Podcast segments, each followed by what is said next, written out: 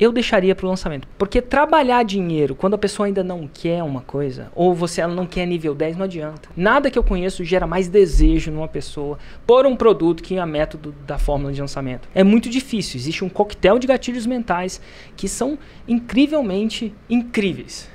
E eles geram isso. Eu, não conheço, eu, particularmente, não conheço nada melhor do que a fórmula de lançamento. Nesse quesito, de gerar essa, essa vontade louca, de pelo amor de Deus, eu quero. Então, o que, que acontece? O dinheiro só passa a ser uma objeção, um obstáculo presente na cabeça da pessoa depois que você passa essa fase. Eu gosto de lidar com essa parada do dinheiro só e somente quando, depois, já, depois de resolver esse primeiro problema que é querer.